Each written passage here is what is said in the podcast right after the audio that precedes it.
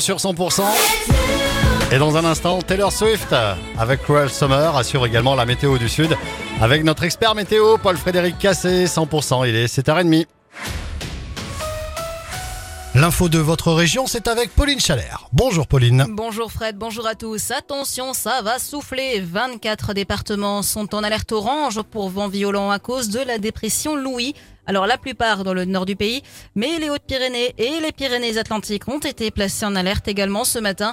Les rafales de vent doivent se renforcer en début d'après-midi avec des rafales pouvant atteindre 100 à 110 km par heure au pied des Pyrénées, voire très localement 120. Le vent qui doit faiblir en fin de journée de ce jeudi.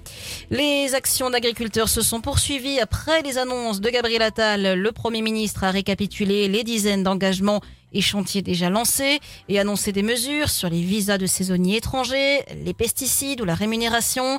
Mais il semble avoir laissé sur leur faim les agriculteurs focalisés sur l'intervention à venir d'Emmanuel Macron, attendu de pied ferme au Salon de l'Agriculture ce samedi. Les agriculteurs euh, du sud-ouest qui ont bloqué hier matin les accès à la station totale d'Hydron, près de Pau, pour dénoncer notamment le prix du GNR. Ils ont ensuite visé à nouveau Euralis à l'Escar. Et en Bigorre, des perturbations ont été signalées cette nuit sur l'A64. Les entrées d'autoroute ont été fermées à hauteur de Cap-Verne et Lannemezan dans les deux sens de circulation. L'avenir des des Galeries Lafayette, toujours pas tranché. Le tribunal de commerce de Bordeaux étudiait hier le dossier des 26 magasins détenus par le Bordelais Michel Oyon et placé en procédure de sauvegarde. Un plan a été proposé par l'homme d'affaires. La décision sera rendue le 20 mars prochain à une date qui devrait entériner la fin de l'activité du magasin de Pau qui devrait être le seul à fermer. L'avenir qui s'éclaircit un petit peu pour les galeries de Tarbes. Cette importante fuite de gaz dans le centre-ville de Lourdes, une canalisation a été touchée hier lors de travaux menés avenue du Maréchal Foch. Près de 300 foyers ont été impactés. Un périmètre de sécurité a été mis en place. Les équipes de GRDF se sont rendues sur les lieux. La suite du journal, Pauline Chalère. L'accès à la station de Cotteret, désormais totalement fermé pendant au moins 24 heures. On vous rappelle hein, que la D920 est coupée à cause d'un risque d'éboulement, Cécile Gabod. Depuis 7 heures ce matin, impossible de se rendre ou de partir de Cotteret. En cause, un bloc rocheux de 25 tonnes qui risque de s'effondrer sur la route d'accès à la station pyrénéenne. La préfecture des Hautes-Pyrénées a demandé des travaux de purge en urgence, des travaux qui nécessitent donc la fermeture de l'unique axe qui permet de monter en station pour au moins 24 heures. En conséquence, la D920 est fermée à partir de la sortie de Pierrefitte-Nestalas en direction de Cotteret dans les deux sens de circulation, au moins jusqu'à vendredi matin la voie sera réouverte dès que possible sur les autorités.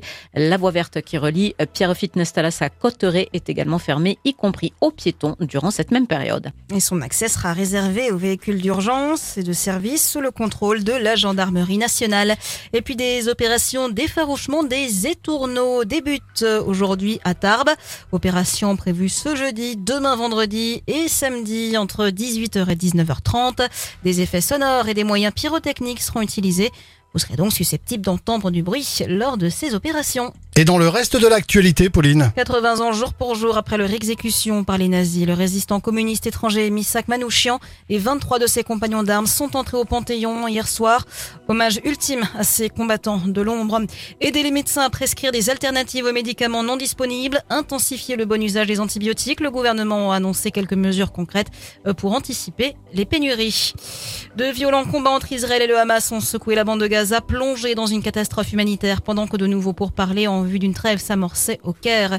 Et puis doyenne du cinéma français, l'actrice Micheline Prel est décédée à l'âge de 101 ans à la Maison nationale des artistes de Nogent-sur-Marne dans le Val-de-Marne. L'info continue, c'est sur